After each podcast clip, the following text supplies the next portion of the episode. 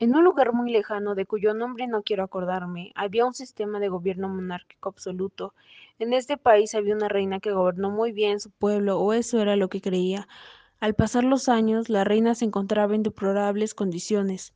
Sus hijos, tristes por verla así, se acercaron a su madre pidiendo consejos para poder dirigir el reino. Sus hijos escucharon atentamente las palabras que ella decía. Los vio a los ojos y les dijo que los quería y que cuidarían bien el pueblo como ella lo hizo. Así sus hijos se despidieron de ella y la dejaron partir. El pueblo lamentó lo que la pérdida de su reina y tenían miedo de lo que le sucedería, porque no conocían cómo era el hijo mayor, que muy pronto sería el rey. Después de la coronación del hermano mayor, pasaron los meses y el hermano vio que no seguía las palabras de su madre, por lo cual decidió hablar con su hermano mayor, diciéndole que no estaba dirigiendo al pueblo como su madre lo había ordenado. El hermano mayor tomó sus palabras como algo ofensivo, y como si lo estuviera retando, pensando que su hermano menor quería el puesto de la corona. El hermano mayor sintió miedo, por lo cual, decidiendo correr a su hermano del palacio. El joven príncipe no sabía ni con quién ni a dónde irse, así que durante un tiempo estuvo deambulando por las calles, hasta que un joven maestro lo identificó. El maestro se le acercó a él, preguntándole qué hacía fuera del palacio y por qué estaba desaliñado. El joven príncipe le contó lo que había pasado. El maestro, al escuchar esto, decidió llevárselo a su casa. Ya en la casa, el príncipe le contó al maestro los problemas que estaban sucediendo y cómo su hermano estaba dirigiendo el pueblo. El maestro, sin sorprenderse, le dijo que el palacio siempre no ha sabido cómo cuidar ni dirigir al pueblo.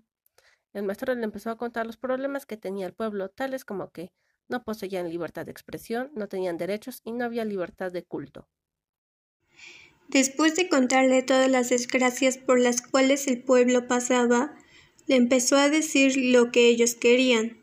Querían derechos, protección, que tomen en cuenta las decisiones del pueblo, tener conocimiento político y social y expresarse libremente. Por último, el maestro, con un poco de miedo e inseguridad, le contó al joven príncipe que él y el pueblo tenían planeado iniciar una revolución. El príncipe, con dolor, pero sabiendo en él que era lo correcto, decidió apoyar al maestro en su movimiento.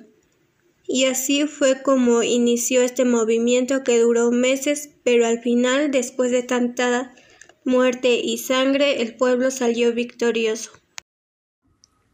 Después de tanta lucha, tanto el gobierno y los que liberaban al movimiento empezaron a decidir qué tipo de gobierno se iba a tener, llegando a la conclusión de un gobierno democrático, el cual les permitía la libertad de expresar sus opiniones y críticas sin temores, el acceso a la información sin límites y sin censura, la participación ciudadana y les otorga derechos iguales y equidad.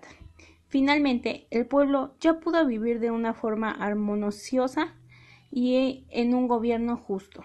Gracias.